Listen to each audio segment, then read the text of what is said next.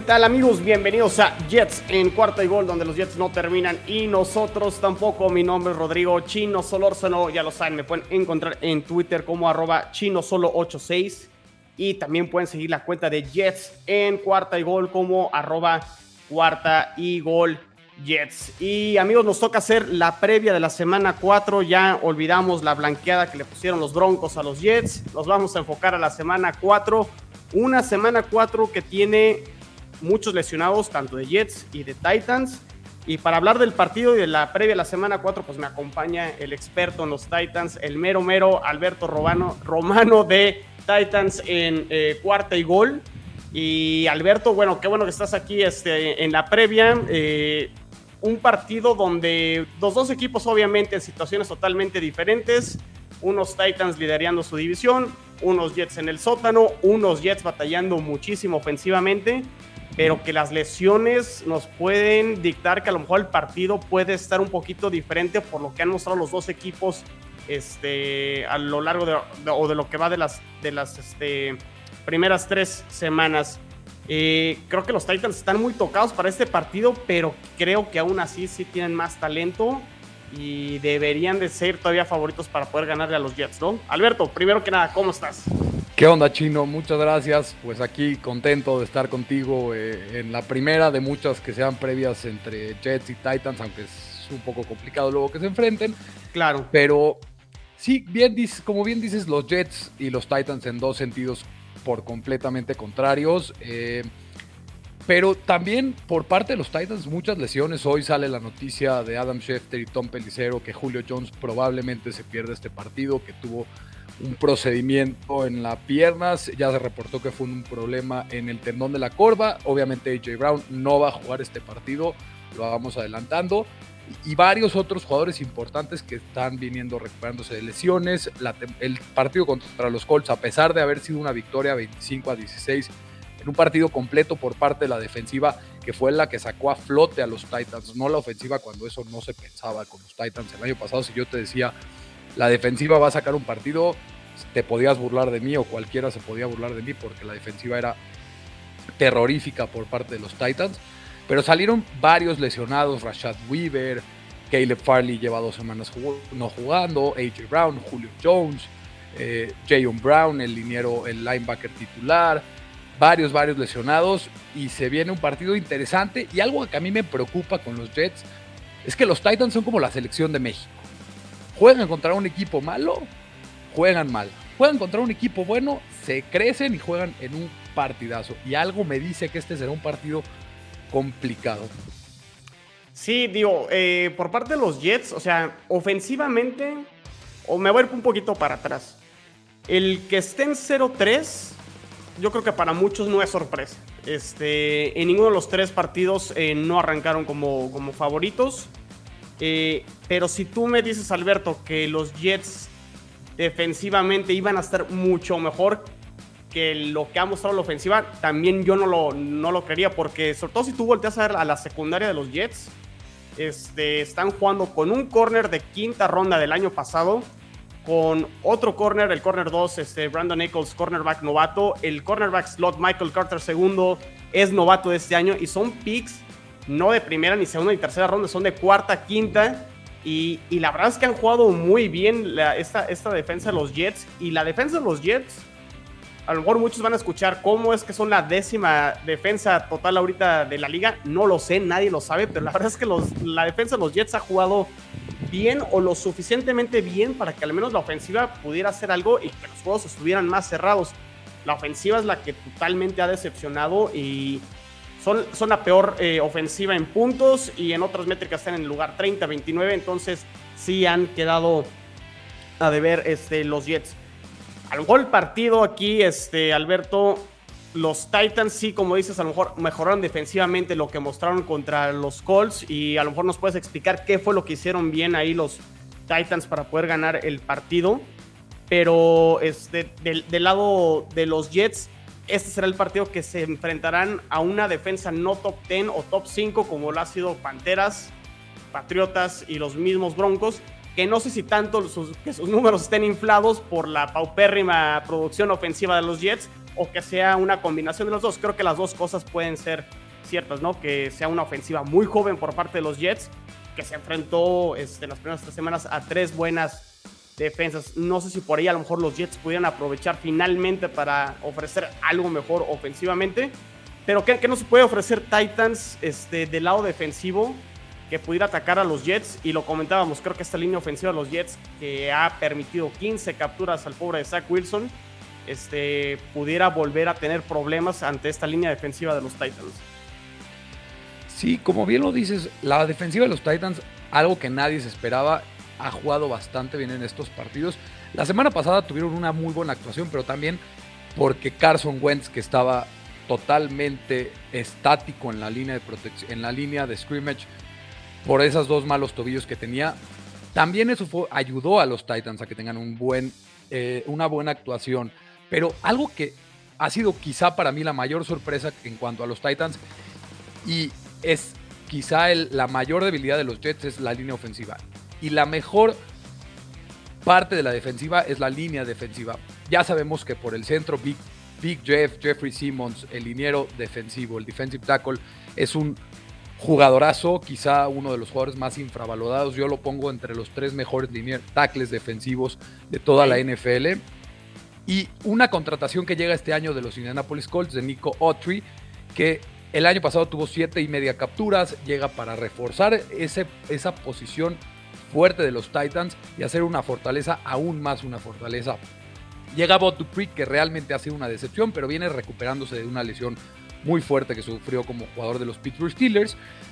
Y por el otro costado está uno de los jugadores más infravalorados de toda la NFL, que es Harold Landry. Para que te des una idea, eh, Chino, la semana pasada en contra de Eric Fisher, que también viene de una lesión y que Carson Wentz no se podía mover. Chécate este dato, es algo que a mí me impresionó muchísimo. De aparte de, de Next Gen Stats, Harold Landry la semana pasada tuvo 12 presiones en 32 attempts de pass rush, dando un 37.5% de conversión de presión. Esa es la mejor, tercer mejor tasa de conversión desde 2016. Resultó dando medio sack y generó 10 presiones. Esa es la primera vez en el año que un jugador genera 10 presiones en más a un coreba contrario. Y además también llega una revelación total en la defensiva, alguien que nadie esperaba. Hola Otenigi, Atenigi, perdón, que viene de los Pittsburgh Steelers. Es ahorita el líder en capturas con dos y media capturas en contra de los corebacks contrarios. Y se enfrentarán, como bien dices, a una mala línea defensiva de los Jets. Creo que la parte más mala de la línea es Greg Van Roten de los Jets. Totalmente. Eh, y Jeffrey Simmons y Tenny Cotri por el centro podrían generar un problema muy, muy grande. Algo que te quería preguntar es, para mí Elijah Vera Tucker era un jugador top 10 en el draft pasado. Quiero preguntarte, ¿ha jugado bien a su rendimiento, a sus expectativas? ¿Podría ya aprovechar Jeffrey Simmons o Tenny Cotri por el, centro de la línea ofensiva de los Jets? Es, muy buena pregunta. Eh, todavía no juega, creo que al nivel que se esperaba ABT, Alaya Vera Tucker. Eh, el tema con Vera Tucker es que estuvo lesionado algunas semanas en el training camp y de hecho no tuvo participación en ninguno de los partidos de pretemporada y fue hasta la semana 1 cuando debuta. Creo que su mejor partido fue ahora contra los Patriotas. Esta línea ofensiva, eh, Alberto, de los Jets, ha tenido, creo que, dos partidos malos y muy, muy malos que fue contra Panteras y contra los Broncos, donde sí, ahí fue donde más vapulearon al pobre de Zach Wilson. Pero por el otro lado, contra Patriotas, corrieron para 150 yardas. Entonces, la misma línea ofensiva que, que ha jugado prácticamente todos los partidos, con excepción de la semana 1 donde se lesiona Beckton, este, durísima, durísima, durísima baja. Este, la línea ofensiva ya, ha repetido y pues bueno, mostró cosas buenas contra, contra Patriotas y jugó muy mal ahora contra, contra los Broncos. Entonces, Vera Tocar ha jugado bien a secas, pero sí creo que todavía le falta mejorar. Sobre todo creo que en donde más ha fallado creo que los Jets es en la protección a Zach Wilson. Creo que eh, por, por este, la por la parte de abrir huecos al juego terrestre, creo que no lo han hecho tan mal. Pero sí todavía no está al nivel que por, por donde fue seleccionado Vera Tucker, ¿no? Que fue en el pick 14 después de que hicieron ese trade con, con los Vikings. Entonces, este, pero creo que, el, o sea, comparado con Van Roten, que bien lo comentabas, o sea, creo que sí, Vera Tucker se ha visto mucho mejor. El tema de, la línea ofensiva de los Jets es tanto el centro McGovern y, y Van Roten. Creo que ahí es donde han, han batallado bastante. Sí, y, como te digo, Jeffrey Simmons sabemos que es un gran jugador de Nico Otri, ha jugado bastante bien. También hay un jugador que se llama Larry Murchison, que es como el reserva de ellos dos, y T.R. Tart, que es el nose tackle, ese nose tackle de, de antaño que pesa 300 libras, pero puede moverse, es atlético. Por ahí creo que sería un, es quizá para mí el enfrentamiento más difícil para los Jets y que más deberían de aprovechar los Titans. Y te quería preguntar, Corey Davis, ¿qué, qué opinas de Corey Davis? Algo que también, hablando de la defensiva hace rato, que me preguntabas cuáles son algunas de las fortalezas de los Titans.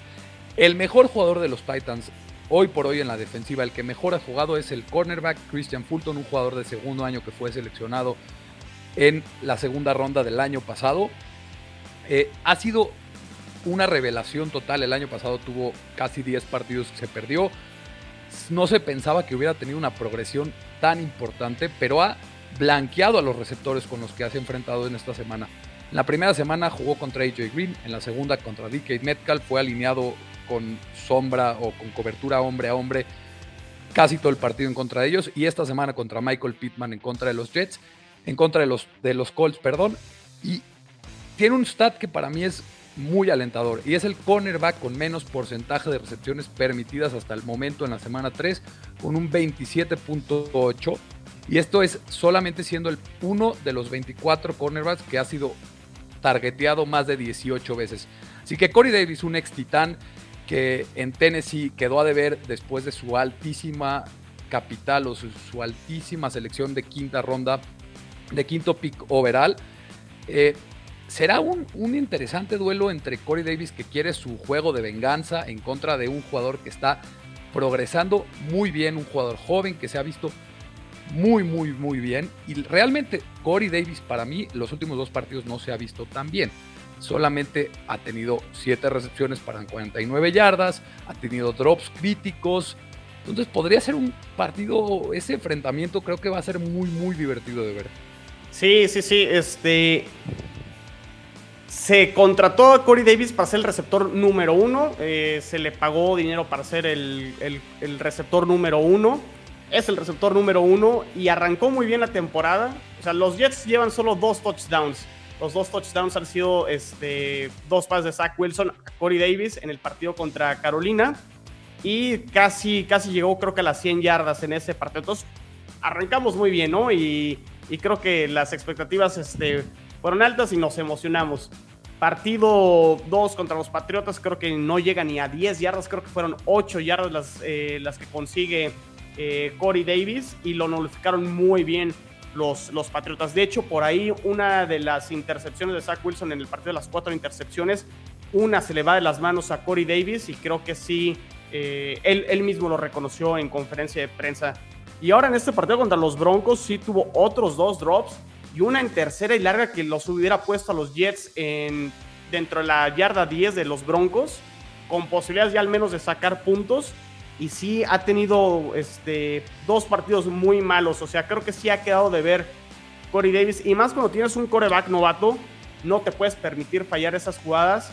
O sea, los Jets están en una situación, Alberto, donde todo te tiene que salir perfecto y si te equivocas, te va a costar muchísimo. Entonces, Corey Davis, siendo capitán del equipo y siendo este receptor número uno, creo que sí debería de mostrar más, eh, porque sí, sí ha quedado de ver y esperemos que pueda regresar al nivel que mostró al menos en la semana 1, pero sí ese duelo contra Fulton sí parece que está complicado. Y hablando de los receptores de los Jets, pues vamos a ver quiénes están disponibles, porque todo parece indicar que finalmente Crowder va a debutar finalmente esta semana, después de que estuvo en la lista de COVID en la semana 1 y luego por tema de lesión en la ingle, creo que ha sido el tema por lo cual no, no ha estado disponible. Vamos a ver qué pasa con el Aya Moore, que son los reportes el viernes podremos saber si va a estar o no va a estar por un tema de conmoción, que salió con una conmoción en el partido contra los eh, Broncos. Jeff Smith, Eh, tuvo un accidente de carro hoy, nada grave, pero sí, de todas maneras lo mandaron ya el protocolo de conmoción y creo que él sí va a estar fuera.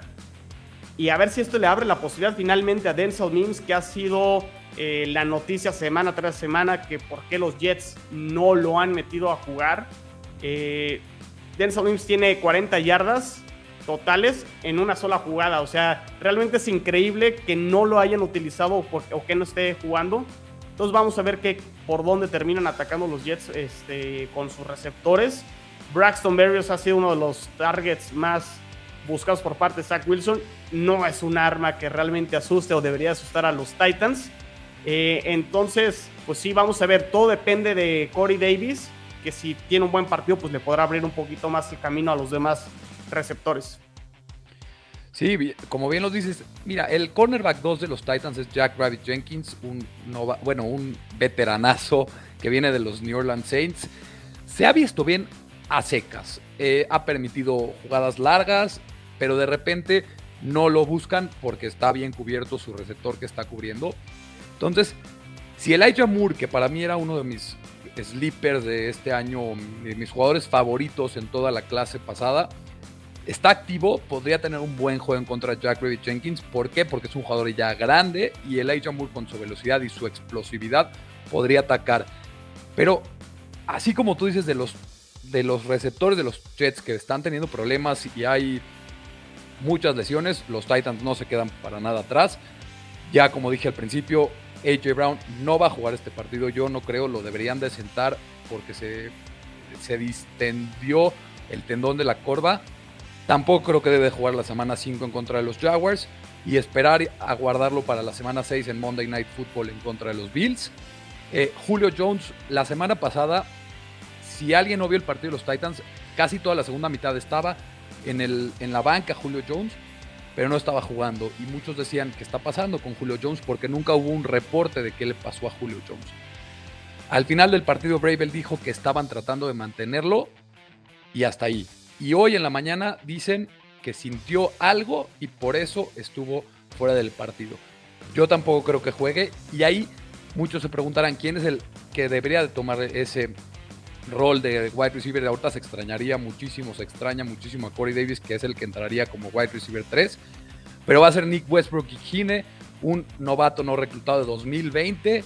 Eh, el segundo receptor que sería sería Chester Rogers, un veterano que viene de los Colts, y de ahí Cameron Batson, un jugador pequeñito que es más un regresador de patadas. Eh, quizá Mason Kinsey, que está ahorita en el practice squad, yo espero que será elevado. Y uno, un jugador que se esperaba mucho, que fue como la sensación en ofensiva de los Titans, fue Marcus Johnson, otro eh, receptor que viene de los Colts.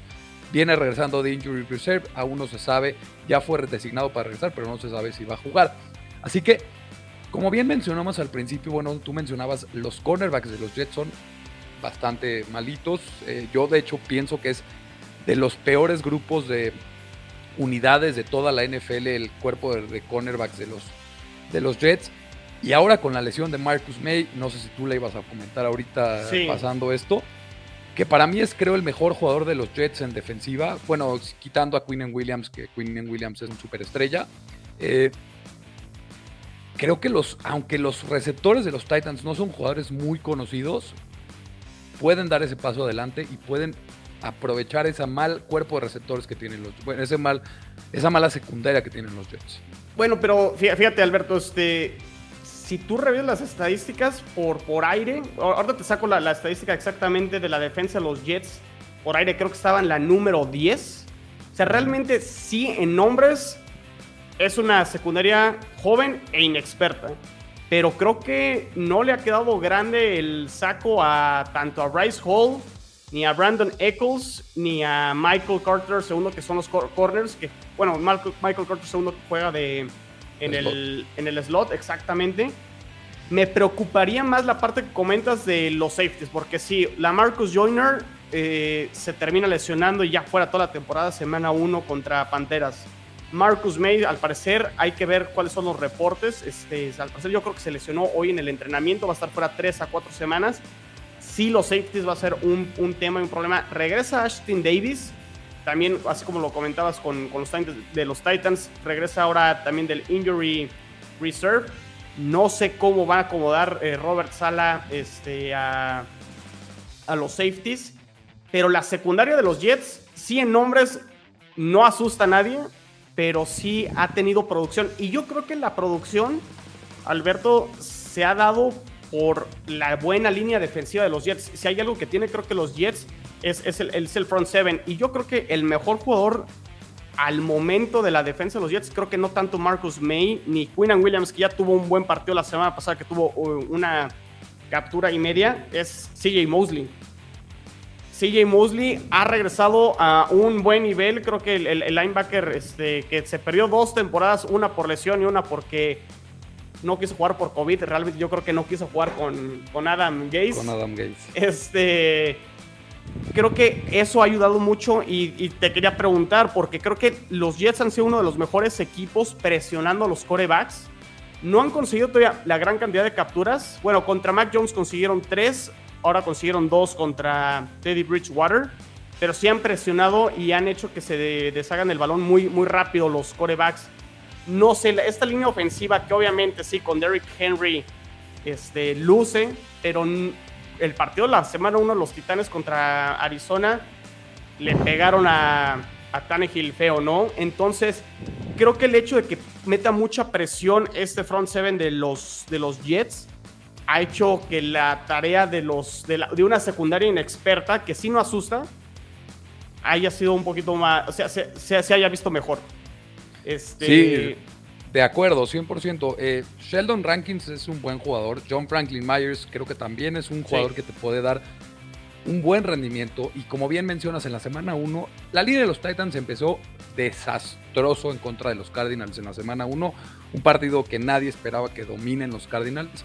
Permitieron 6 sacks, 5 de Chandler Jones, 5 de un solo jugador. Y todas fueron por el costado izquierdo, la gran mayoría con Taylor Lewan, que había regresando de una lesión de ligamento cruzado anterior de la temporada pasada y se atribuyó a que venía tal vez por eso con un oxidado a ese partido. De hecho, él aclara después del partido de la semana 2 en contra de los Seahawks que sí, que se sintió mal, que sintió que algo hizo un pop en su pierna y de hecho también sale en algún momento, entra Kendall Lamb, eh, el reserva del left tackle, también es ahí saqueado Ryan Tannehill pero ha mejorado la línea, de, la línea ofensiva de los Titans. En contra de los Seahawks, no tuvo tanta presión Ryan Tannehill, tuvo un día bastante tranquilo y tuvo un muy buen partido Tannehill. Eh, y ahorita en el último partido en contra de los Colts, realmente eh, no hubo presión por parte de los Colts. También puede ser porque Pay se lesiona, pero de Forrest Buckner, uno de los mejores jugadores sí. interiores en toda la liga, no, no rozó a Ryan Tannehill. No tuvo un buen partido de Forrest Buckner ha mejorado la línea, está progresando, se espera, te digo, la primera semana permitieron seis, creo que la segunda permitieron dos y la última permitieron una captura. Y Ryan Tannehill es un coreback que no sabe sentir presión en el bolsillo, es uno de sus, sus mayores debilidades, que si le llegas por el lado, ciego, probablemente puedes hacerle un, un sack fumble. Así que ahí podría ser algo complicado para los Titans, aunque te digo, como te digo, ha mejorado la línea con un... Realmente Taylor Lewan jugó bien en contra de los Colts. El left guard es un muy buen left guard como Roger Saffold. El centro es Ben Jones, un veteranazo. Nate Davis, que entra a su tercer año, que yo esperaba que era uno de los jugadores que más progresión tendría en este salto de segundo a tercer año, que parece ser muy importante para los linieros. Y el right tackle es una incógnita. Se ha visto bien, pero es David Quisenberry, un jugador no reclutado de la clase del 2019, si no me equivoco. Y se esperaba que el novato, el novato Dylan iba a ser el right tackle titular, pero Dylan Raidons se vio mal en, el, entrenamiento, se vio mal en la pretemporada y es el tercer right tackle. O sea, si se llega a lesionar David Quisenberry, no, ya se lesionó en el partido contra los Colts, salió dos jugadas y entró otro jugador, ni siquiera entró el novato. Entonces, esa línea ofensiva de los Titans, si quiere mantener vivo a Ryan Tannehill, no puede permitir que lo saquen seis veces en un partido. Y ahí, como bien dice CJ Mosley, Quinn Williams, Sheldon Rackins, John Franklin Myers pueden tener un partido sí. muy, muy, muy productivo en contra de los Titans. Sí, yo creo que, o sea, sí con estos eh, receptores, o sea, es que sí, las bajas de Julio Jones y de AJ Brown sí creo que le pega un duro a... sí, van a... Y, la línea defensiva de los Colts, de los Jets, perdón, va a tiborrar la línea defensiva. Exactamente. Ocho jugadores en contra de Derrick Henry. Aunque Derrick Henry ha jugado así toda su carrera y ha tenido que sufrir eso toda su carrera, pero pueden aprovechar porque ya no tienes el miedo de AJ Brown y de Julio Jones en los costados. Sí, que yo creo que a eso va a apostar este Robert Sala, que le ha dado la confianza, te digo, a estos cornerbacks jóvenes. Brandon Eccles seleccionado este año, Bryce Hall seleccionado el año pasado, Michael Carter seleccionado este año, a lo mejor a poner duelos mano a mano y, como dices, cargar la, la caja con siete, con incluso con, con ocho, facilitándole la chamba a los safeties, que no sabemos cuál va a ser el dúo eh, de safeties debido a la baja de, de Marcus May, pero a lo mejor ahí es donde se le podría facilitar también el trabajo, como bien lo comentas, a estos receptores de, Titans, tanto a.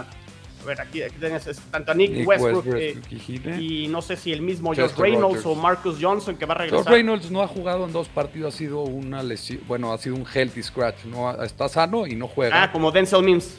Exactamente, es el, el Denzel Mims de los Titans, es Josh Reynolds. Bueno, no, no tanto porque Denzel Mims era un novato y este viene de los Rams. Ok, entonces sí, sí ha sido así la situación con, con Denzel vamos a ver esta secundaria. Aquí ya tengo el dato, Alberto. Los Jets en ofensiva, de, perdón, defensiva por, en contra del pase es la número 10 de la liga, permitiendo solo 217 yardas. Eh, digo, podríamos revisar a lo mejor las armas de Patriotas, pues no son receptores que asusten a muchos. Este, a lo mejor sí en el lado de Carolina, pues sí, tienen a Robbie Anderson, tienen a, DJ, Moore. a Therese Marshall. Eh, una ofensiva un poquito mejor. Este, y bueno, la semana pasada con los Broncos, con Sutton y con. Este, híjole, se me fue el, otro receptor. Tim Patrick. sí, exactamente.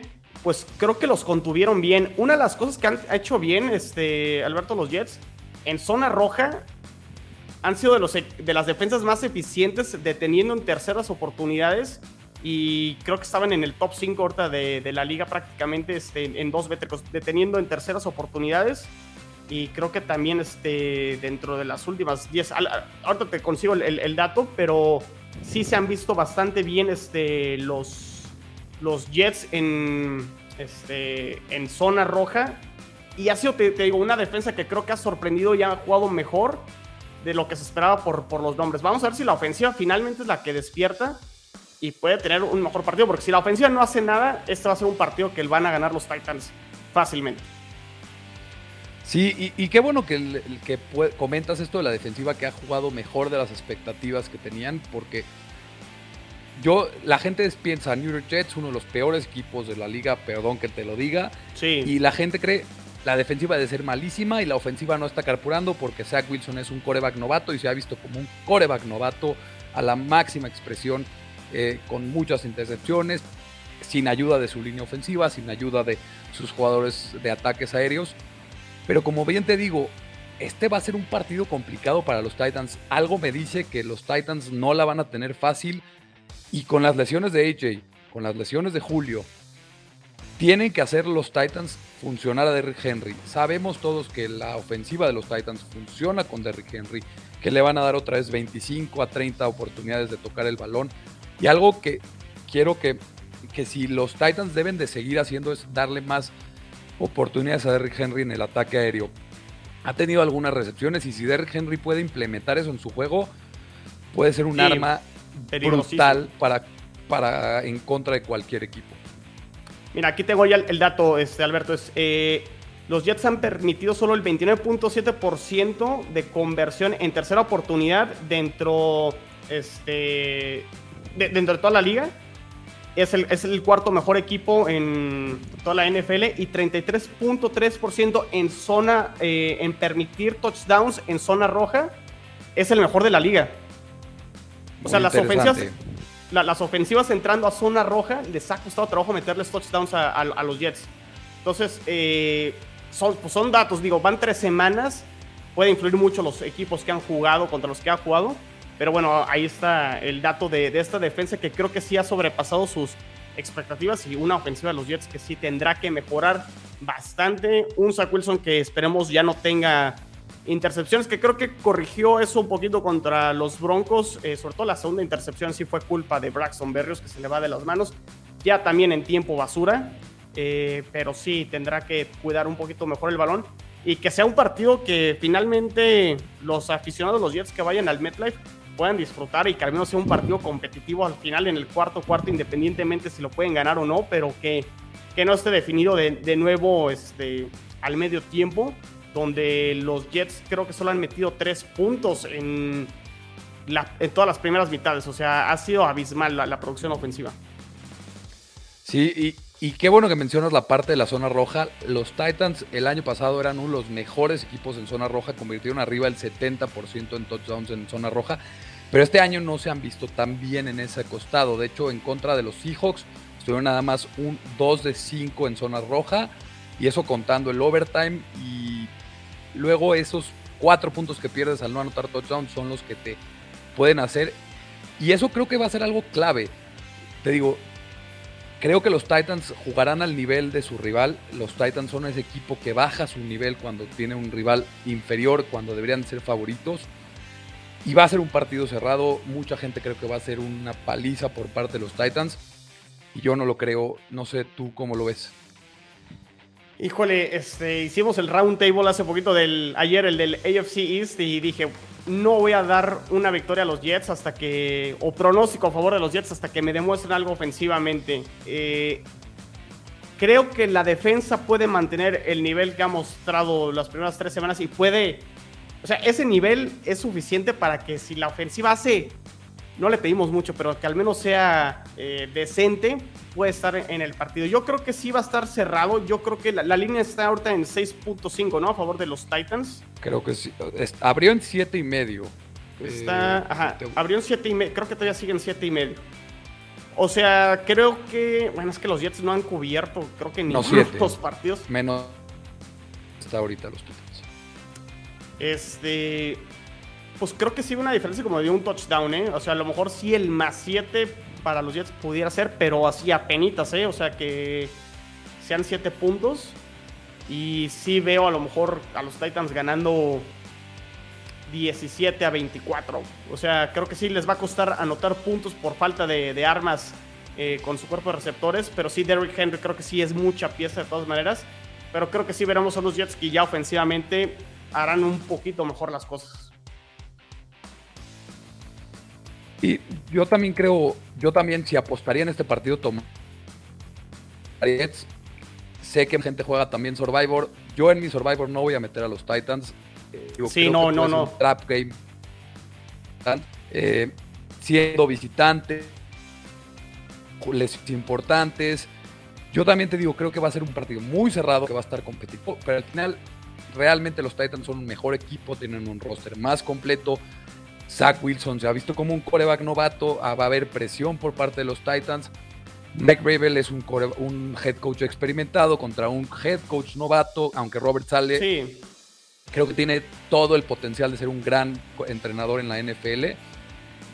Y, lo veo más o menos igual que tú. Yo veo un 21, 15, 21, 17. Va a estar cerrado, pero al final los Titans van a acabar saliendo también con la victoria. Ojalá me equivoque, ojalá que den la sorpresa los Jets, pero sí lo sé. Yo también ojalá me equivoque con que creo que va a ser un partido cerrado porque no quiero sufrir. No, no, no, yo, yo, ya quiero sufrir, Alberto. Yo al menos quiero sufrir este, al final del partido porque realmente no ha habido nada de sufrimiento. Digo, por ahí medio trataron de regresar el partido contra Carolina, pero no, o sea, se, se quedaron muy, muy, muy lejos todavía. Pues muy bien, Alberto, no sé algo que quieras agregar. Este, haremos un post partido. Obviamente, este, nos volveremos a preguntar para analizar el partido. Ya veremos qué tan certeros estuvimos con, con el análisis, pero no sé si quieras agregar algo más. No, muchas gracias Chino, gracias por, eh, por esta invitación. Eh, fue un gusto hablar contigo para que la gente sepa bien, eh, para que la gente cambia esa percepción de, que los Jets tienen una mala defensiva cuando realmente no lo ha sido. Va a ser un partido interesante, vamos a estar viendo ahí eh, la semana que entra, ya después del partido vamos a hacer el 100% el recap, va a ser una plática, como bien dices tú, eh, ver si nos equivocamos o tuvimos un mal una mala predicción, si los Jets salen con esa sorpresa impensada o los Titans no lo tienen competitivo el partido y se lo llevan fácil. Y pues muchas gracias por, por invitarme, fue un gustazo. No, ya sabes, este, Alberto, ya, ya, nos tocará, obviamente, estar en el espacio de Titans en, cuarta y gol. Redes sociales, que, que, nos sigan en redes sociales. ¿Dónde te encuentran, Alberto? Pues mi cuenta personal es Beto Romano M y obviamente la cuenta oficial de Titans en cuarta y gol, obviamente también con abreviación de 4TA, 4TA y Gol Titans. Excelente, pues ahí, ahí lo tienen. Este, si no han seguido a no solo a los Titans, a los Jets, tenemos Dolphins, tenemos Patriots, tenemos Bills, tenemos Jaguars, tenemos todos los equipos para que los busquen en Twitter, búsquenlos también en los diferentes espacios donde están los podcasts, Spotify, Apple Podcasts, iBooks, todas las plataformas donde ustedes escuchen sus podcasts, este, ahí los pueden encontrar con el mejor análisis, los mejores comentarios de cada uno de, de estos equipos. Y pues por lo pronto amigos, hasta aquí llegamos con este episodio. Ya lo saben, no olviden dejarnos una reseña porque los Jets no terminan, los Titans no terminan y nosotros tampoco. Nos vemos.